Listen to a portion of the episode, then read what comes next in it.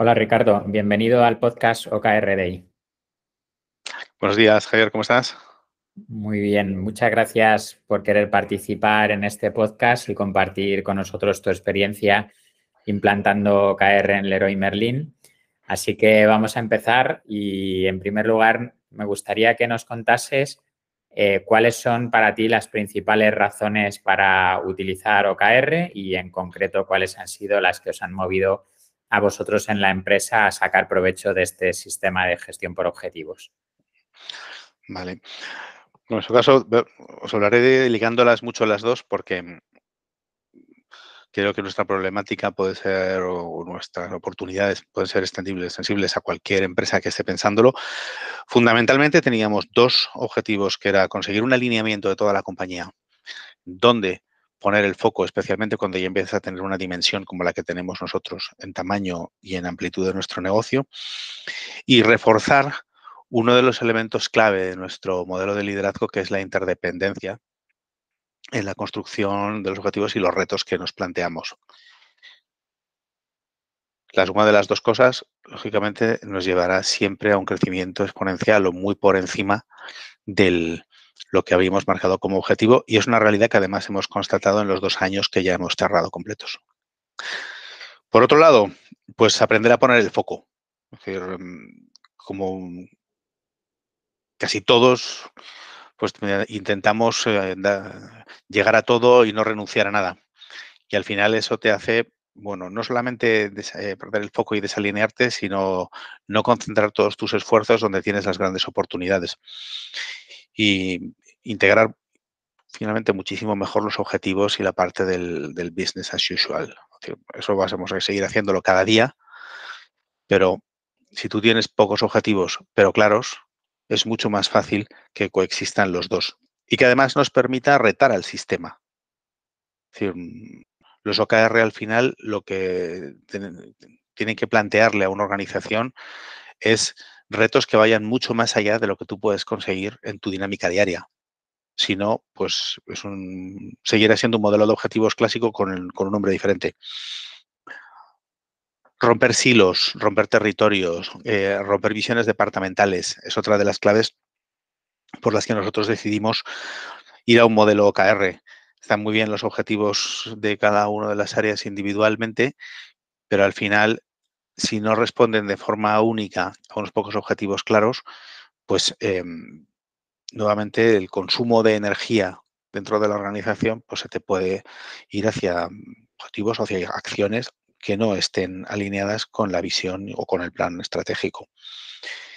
Y un último mensaje, especialmente para compañías muy grandes, es cambiar el esquema del, estos son los objetivos que tengo que hacer al, ¿y tú qué vas a hacer para que la compañía logre los objetivos? La ventaja de OKR es que es tan capilar que llega al individuo y le empodera para que sea él el que tome la decisión y se marque sus retos de qué va a hacer para lograr el objetivo.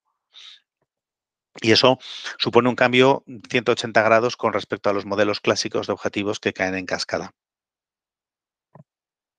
Genial, la verdad es que me gusta muchísimo el enfoque, que seáis capaces de ver que le habéis podido sacar tanto provecho a la metodología y sobre todo este último punto que quizás es de los menos comentados de la contribución que puede hacer cada persona a través de esa autonomía al, o de ese empoderamiento a la estrategia general de la empresa. Así que, desde luego, enhorabuena por ello, por haber sido capaces de hacerlo y de sacarle provecho a lo largo de estos años. Y vamos a continuar. Eh, esta la parte eh, positiva, de la parte negativa, porque igualmente pues, hay dificultades y, se pueden cometer errores o puede ser más difícil llevarlo a cabo en determinados momentos o en determinadas organizaciones. Eh, ¿Qué nos dirías al respecto de esos errores a, evitar? ¿Qué, ¿Qué problemas nos podemos encontrar y un poco también cómo podríamos resolverlos? Bueno, yo aquí, después de dos años trabajando, te diría que eh, no hay un modelo Mm, eh, académico de implementación de OKRs. Por tanto, no hay modelos buenos o modelos malos. Creo que cuando cualquier compañía nos planteamos cambiar el modelo de gestión de objetivos y montar bueno, OKRs, tenemos que mm, asumir que es un proceso de aprendizaje y que lo iremos haciendo cada vez mejor. Aprender de experiencias de terceros, bueno, sobre todo para tenerlas en consideración, pero, pero no hay modelos buenos y modelos malos. Mm, ¿Qué tendríamos o qué puntos tenemos que prestar atención más que, mm, más que errores? Bueno, creo que el primero está vinculado con la cultura y los valores de la compañía. Los OKR tienen que estar perfectamente integrados o tienen que ser perfectamente compatibles como los quieras implementar con la cultura y los valores de tu empresa. Y esto es algo que mm, si no lo haces, o el nivel de adopción por parte de los equipos será muy bajo o no seremos capaces de implementarlo bien. En una compañía donde lo que buscas es el logro colectivo, no puedes montar unos OKRs eh, vinculados al logro individual por encima de todo. hay que ser también flexible y ser capaz de integrarlo para que mm, puedan coexistir los dos. Por supuesto, intentar que salga perfecto a la primera. Eso no es posible la primera vez, pues lo harás con tu mejor criterio y seguro que alguna cosa no saldrá bien. Seguro que algunos objetivos no estarán bien definidos. Seguro que algunos KRs, cuando los hayas definido y pensás que están fenomenal, los empiezas a seguir durante el, durante el trimestre o durante el año y no es lo que esperabas. No pasa nada. Son aprendizajes que harán que la segunda iteración sea muchísimo mejor. Y sobre todo, los OKR no están escritos a fuego. Si te equivocas, los puedes cambiar. No hay creo que mm, hay que prestar mucha atención también a toda la capa de middle management de las compañías. Nuevamente, vuelvo al ejemplo, al modelo de la pregunta anterior cuando me decías, bueno, decíamos, ¿y tú qué vas a hacer para lograr los OKR? Claro, cuando tú llevas el empoderamiento a la persona, ese modelo en cascada top-down, donde el propietario del objetivo del equipo suele ser el N más uno, ese N más uno hay que trabajarlo muy bien. Porque si no, puede sentir que mm, su rol ya no es tan relevante o que ya, bueno, pues no es importante dentro de la compañía y cada persona dentro de la organización tiene su responsabilidad. Pero le vamos a dar voz a todos los equipos dentro de una compañía y, estos equipos pues, pueden, pueden sufrir si no se les explica bien o no lo entienden bien. Pensar también que los equipos de no mandos no van a entenderlo es una reflexión que puede eh, surgir en un primer momento cuando arrancas diciendo, vamos a empezar solamente con los equipos de managers, directivos, o los equipos que trabajan en proyectos, porque el resto de la organización pues igual no lo va a entender tan pronto. Son los equipos que mejor adoptan este tipo de modelos de trabajo, porque desde el momento en que lo construyes les estás dando voz para que puedan construir sus propios retos. Entonces, apostemos por ellos exactamente igual que por el resto de la organización. Y el último, que es, una, que es un tema de, libro puro, eh, los OKR no pueden estar ligados a los objetivos y tampoco a la retribución. Acaban con la razón de ser del objetivo, de los, del, modelo. Desde luego, me gusta mucho esa manera de, de, pensar muy flexible, muy adaptable y creo que lo has expresado muy bien, que muchos de los problemas que pueden o de los errores que se cometen es por tener una manera muy rígida de pensar al respecto de cómo se gestiona la empresa, cómo debe funcionar OKR y, esto es algo que es un proceso de aprendizaje. Y mm, en esa línea de aprender, eh, también me gustaría que nos dieses un poco tu visión o tu experiencia de las tres fases que para nosotros tiene OKR. Primero hay que empezar por diseñar objetivos, luego hay que hacer seguimiento y eh, luego quizá diseñar todo lo que es el proceso a nivel de cómo eso se va a estructurar a lo largo de la organización, cómo se va a implementar. ¿no? Entonces, empecemos por la parte de diseño. Em, has dicho que, que, OKR pues, se ha ido introduciendo en toda la organización y que no, no se han creado eh, esas estructuras o esas jerarquías, sino que se ha ido directamente a que todo el mundo pues, pueda ir sabiendo que es OKR y trabajando con ello. Eh, ¿Qué consejos o qué ideas les habéis dado a la gente a la hora de cómo debe ser un OKR? ¿no? Pues esto, cómo debe ser el objetivo, cómo deben ser los resultados clave. ¿Qué les habéis explicado?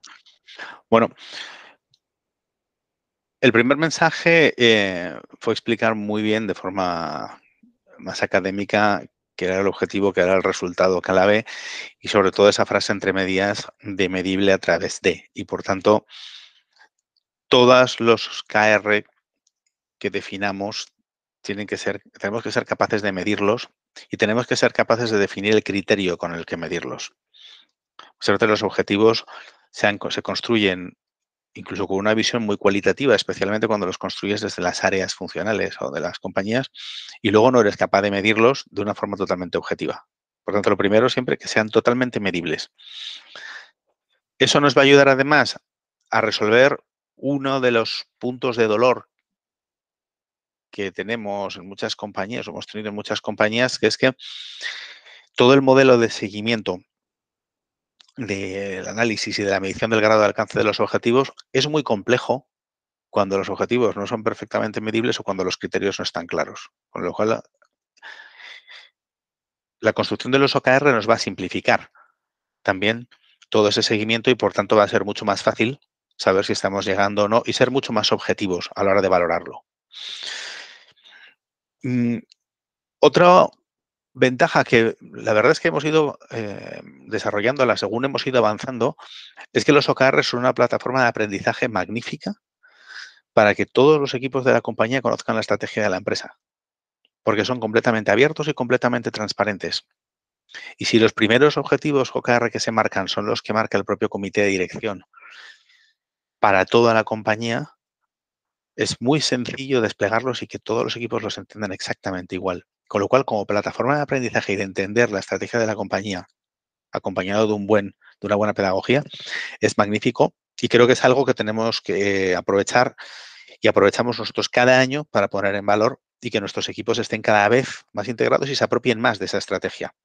Muchas veces la capilaridad de estos mensajes no llega a todos los equipos. La estrategia se queda en las capas más altas de la compañía. Una práctica que hemos utilizado nosotros y nos ha funcionado muy bien es em, integrar el proceso de construcción de los OKR con metodologías de Design Thinking. Cuando tú construyes unos objetivos para toda la compañía, lo primero que estás haciendo es un ejercicio, o unos primeros objetivos para toda la compañía, estás haciendo un ejercicio de síntesis y de renuncia. Y ahí es donde añades metodologías y técnicas de Design Thinking. En nuestro caso utilizamos modelos inductivos para llevar a las personas que van construyendo esos objetivos a que realmente seleccionen aquellos que son realmente importantes para el año. De modo que cuando llegas a la decisión final de cuáles son los objetivos antes de declinar KRs, tienes muy claro que todo el equipo que los está construyendo está perfectamente alineado. Eso nos ha ayudado muchísimo en todo el proceso de trabajo y construcción de los objetivos. La primera vez pues nos costó muchísimo más trabajo de un modelo en el que bueno, pues tú expresabas tus objetivos en modo Big Bang a un modelo en el que tienes que ir mucho, mucho más al, detalle y a poner el foco.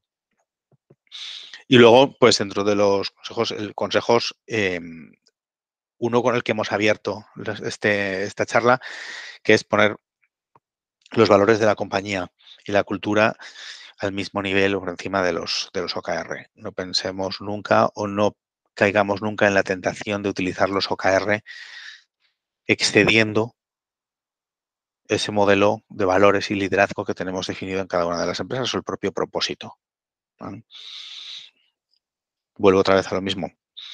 Eso nos puede llevar a una aplicación diferente de los OKR que no sea purista, sí, que no sea estos son mis OKR individuales y si no los cumplo, entonces tengo una conversación con mi manager. Que...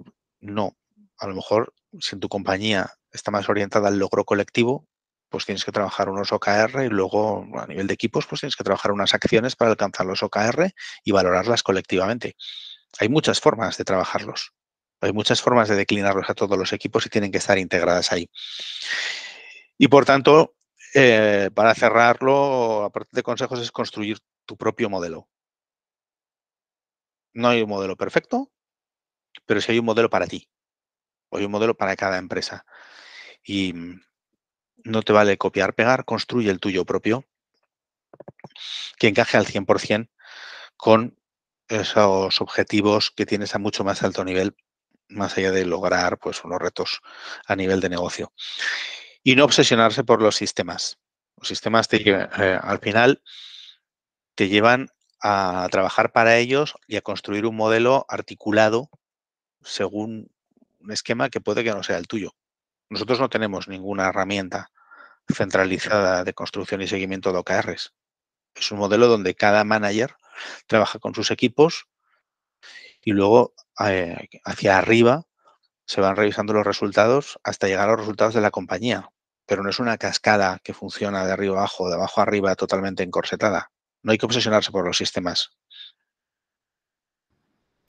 Sí, sí, pues me, bueno, me quedo con todas estas recomendaciones, pero especialmente porque no lo había escuchado antes, esta idea de utilizar Design Thinking a la hora de diseñar los OKRs, que, porque creo que muchas veces caemos en el error de, soltar lo primero que se nos ocurre, de que haya personas que acaparan, otras que no contribuyen y sin embargo si somos capaces de articular un, proceso, unas dinámicas que nos ayuden a que eh, los OKR se diseñen mejor, creo que eso es muy buena idea.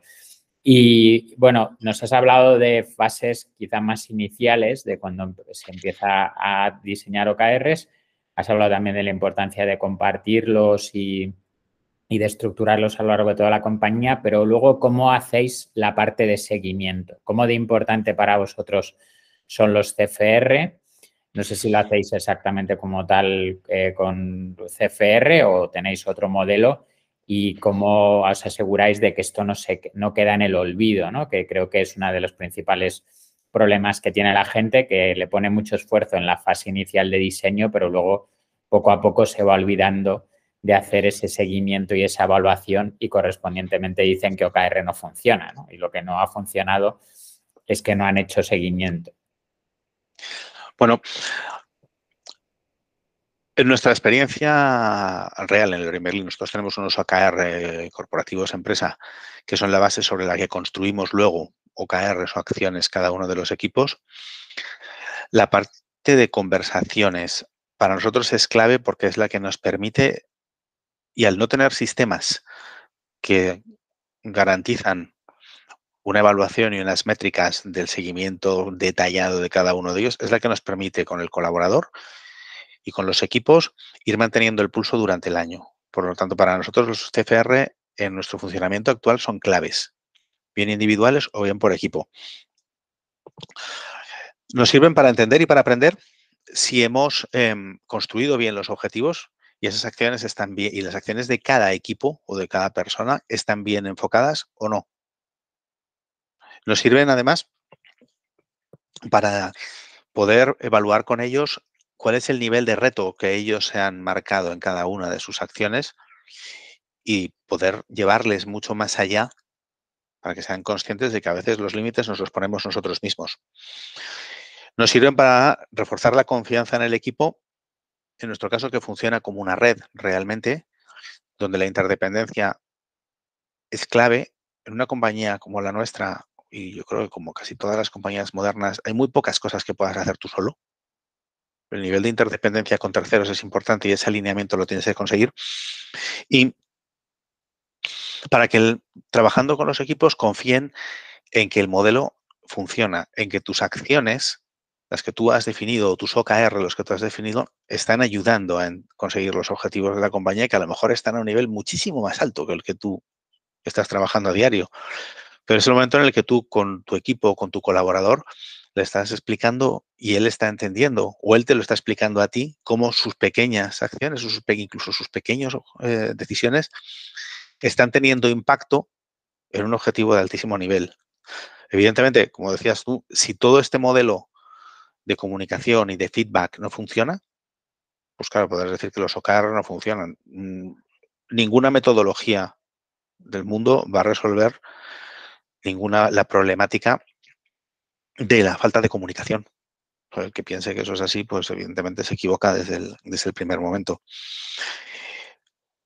Nos ayuda a priorizar estas conversaciones para saber corregir si en algún momento determinado no estamos alcanzando los resultados que esperamos. Sin comunicación y sin conversaciones, eso no es posible. Y luego, eh, para mí lo más importante es eh, cómo nos ayudan realmente a que en esos momentos tú estás hablando de retos y estás hablando de ambiciones que puede que estén mucho más allá de los objetivos formales de la compañía. Ese momento, si no lo tienes en la conversación, lo pierdes.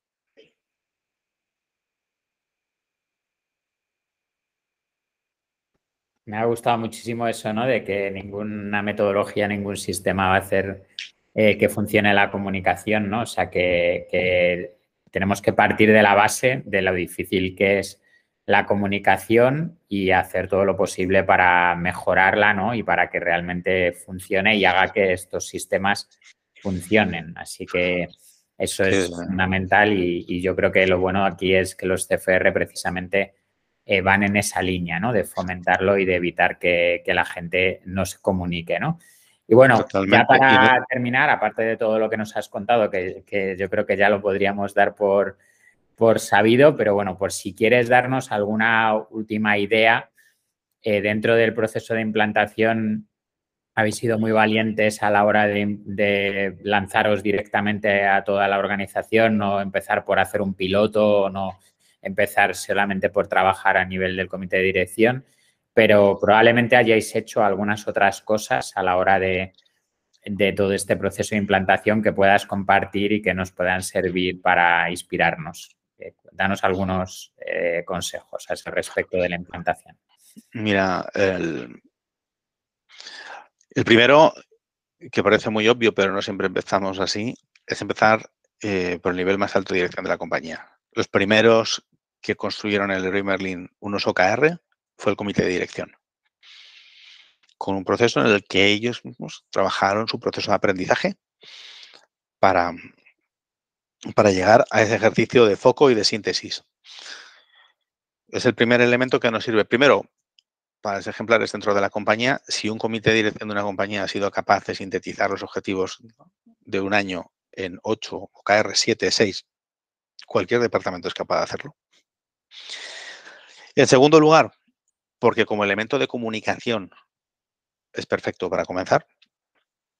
Por lo tanto, siempre empezar por el comité de dirección. Nunca empezar por otras capas o nosotros eh, no, decimos no arrancar ni siquiera por equipos que a lo mejor estaban trabajando en proyectos más aislados a ver qué tal funcionaba. Nosotros, como les decía, lo hicimos en Big Bang. Es verdad que, que fuimos un poco valientes, pero, y eso nos generó pues, cosas mejores y cosas peores. Yo hoy no cambiaría el modelo y no lo haría progresivamente. Creo que arrancar en Big Bang y explicar a toda la compañía todo el cambio de modelo nos supuso un esfuerzo gigantesco en el arranque, pero sirvió para que todos nos alineáramos sobre un esquema de funcionamiento. Igual, aunque no el primer año no todos los equipos fueran capaces de aplicarlo.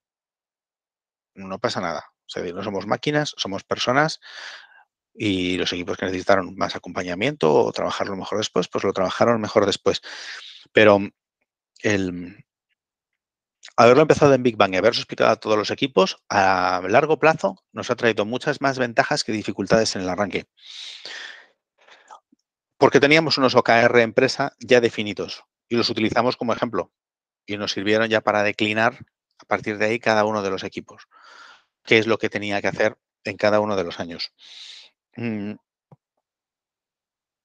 El primer año, además, dejamos que todos los equipos hicieran OKRs, no solamente eh, acciones y asumieran al 100% los OKRs de la compañía, para que todos los departamentos y áreas de la empresa supieran o tuvieran la oportunidad de hacer un proceso completo de OKRs y utilizaran la misma metodología que utilizamos además con el comité, con el mismo esquema de Design Thinking, para que hiciéramos un proceso completo. ¿Eso nos llevó a que en algunos equipos pudiéramos diverger un poco? Sí, pero no pasa nada, fue un gran aprendizaje. Que el primer año, pues, hubo algunos objetivos que a lo mejor no iban 100% alineados con los de la, con los de la compañía. Bueno, no pasa nada. Aprendimos sobre ello pero no obligamos a nadie el primer año a trabajar sobre unos contenidos concretos, nada. Un proceso, fue un proceso de aprendizaje para que todos supiéramos hacerlo. Sí que creo que acertamos definiendo una metodología de trabajo única para toda la compañía.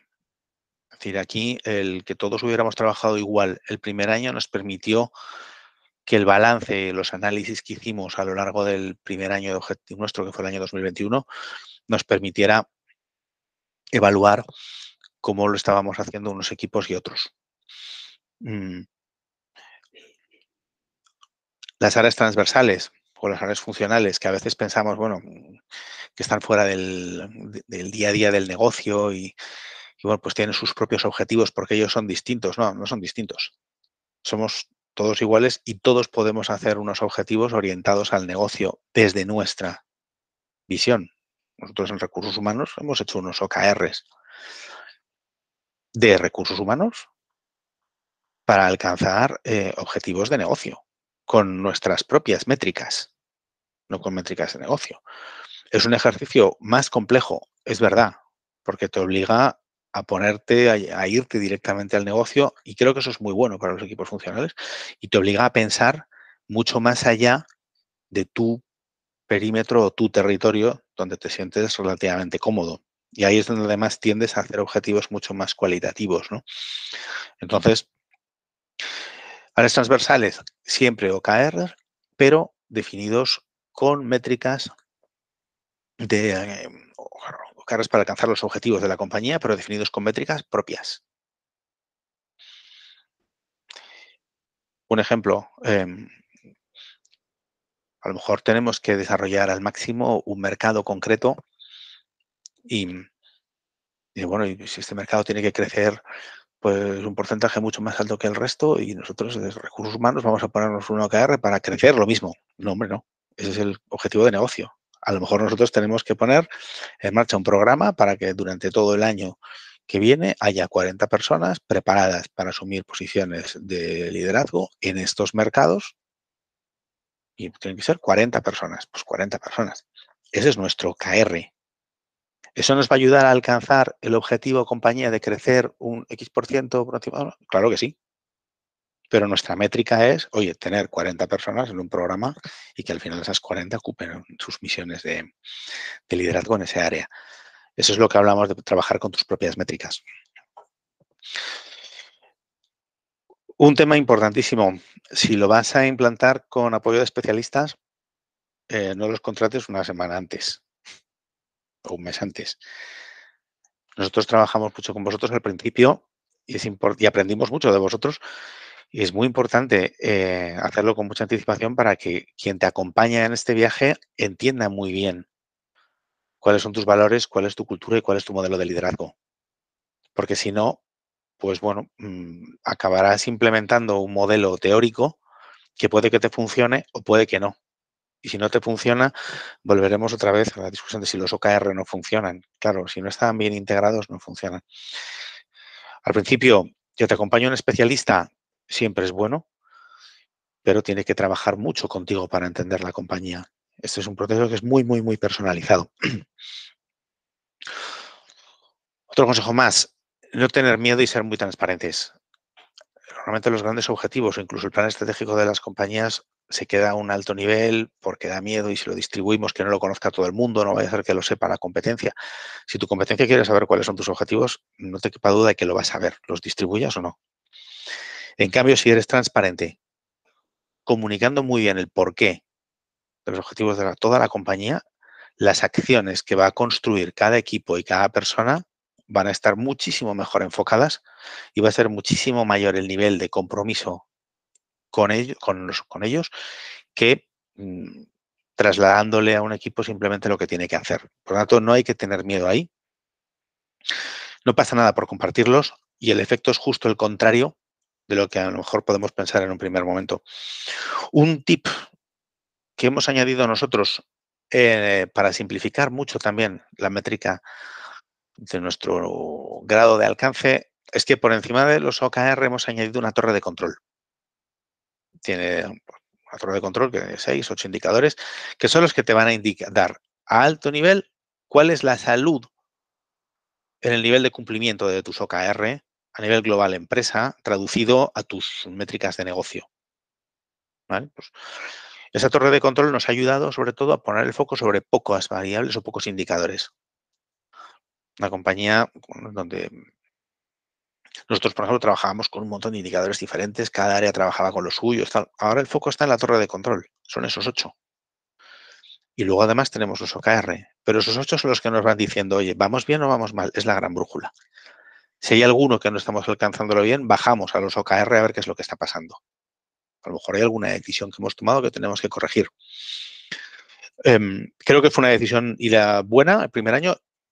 Este año para 2023 es el tercer año que hacemos OKR y seguimos manteniéndolo exactamente igual.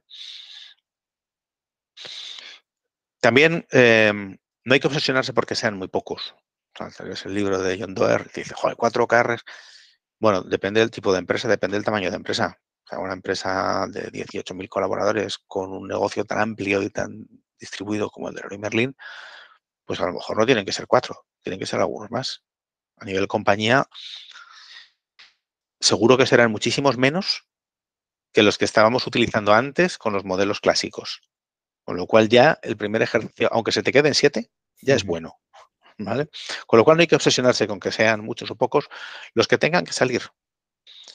Y además, eh, utilizando en este caso los métodos de método inductivo, llega un momento en que la diferencia entre el último que eliges y el siguiente ya es tan grande que ya sabes que ahí tienes que cortar. Entonces, no hay que obsesionarse por eso. Y luego, mm, el siguiente año de hacer tus primeros OKR es un año en el que tienes que aprovechar para mejorar muchísimo y trabajar muchísimo el, plan estratégico. El primer, eh, el primer año del plan estratégico son los OKR del año siguiente. Con lo cual, cuando arrancas el proceso de OKR, es una oportunidad buenísima para retrabajar muy bien todo lo que escribimos, los planes estratégicos, que a veces les damos seguimiento y muchas veces pues lo construyes y luego los objetivos pues van por otro camino. En nuestro caso tenemos perfectamente alineado el plan estratégico y los OKR. Y el plan que hemos hecho para los próximos tres años, lo que hemos recogido para el año que viene, tiene un reflejo casi igual en los, en los OKR, más, mucho más aterrizado. Por tanto, es un modelo también que te sirve para definir tus objetivos para el año siguiente, pero al mismo tiempo para reenfocar el propio plan. Fenomenal. Bueno, la verdad es que nos has dado aquí una lección magistral de cómo eh, hacer la implantación de OKR en una organización y bueno, yo también me voy a quedar con un aprendizaje porque has hablado mucho de que hay que verlo también como algo que tienes que ir aprendiendo por el camino, ir mejorando, ir evolucionando. Y creo que esa es una de las principales claves, eh, bueno, aparte de muchas más de las que nos has compartido. Así que eh, muy agradecido por todo lo que nos has contado y por esa generosidad a la hora y esa transparencia ¿no? que vosotros mismos eh, predicáis. Así que muchísimas gracias y espero que podamos volver a contar contigo en otra ocasión en el podcast OKR Muchas gracias, Ricardo. Muchísimas gracias, Javier, a vosotros.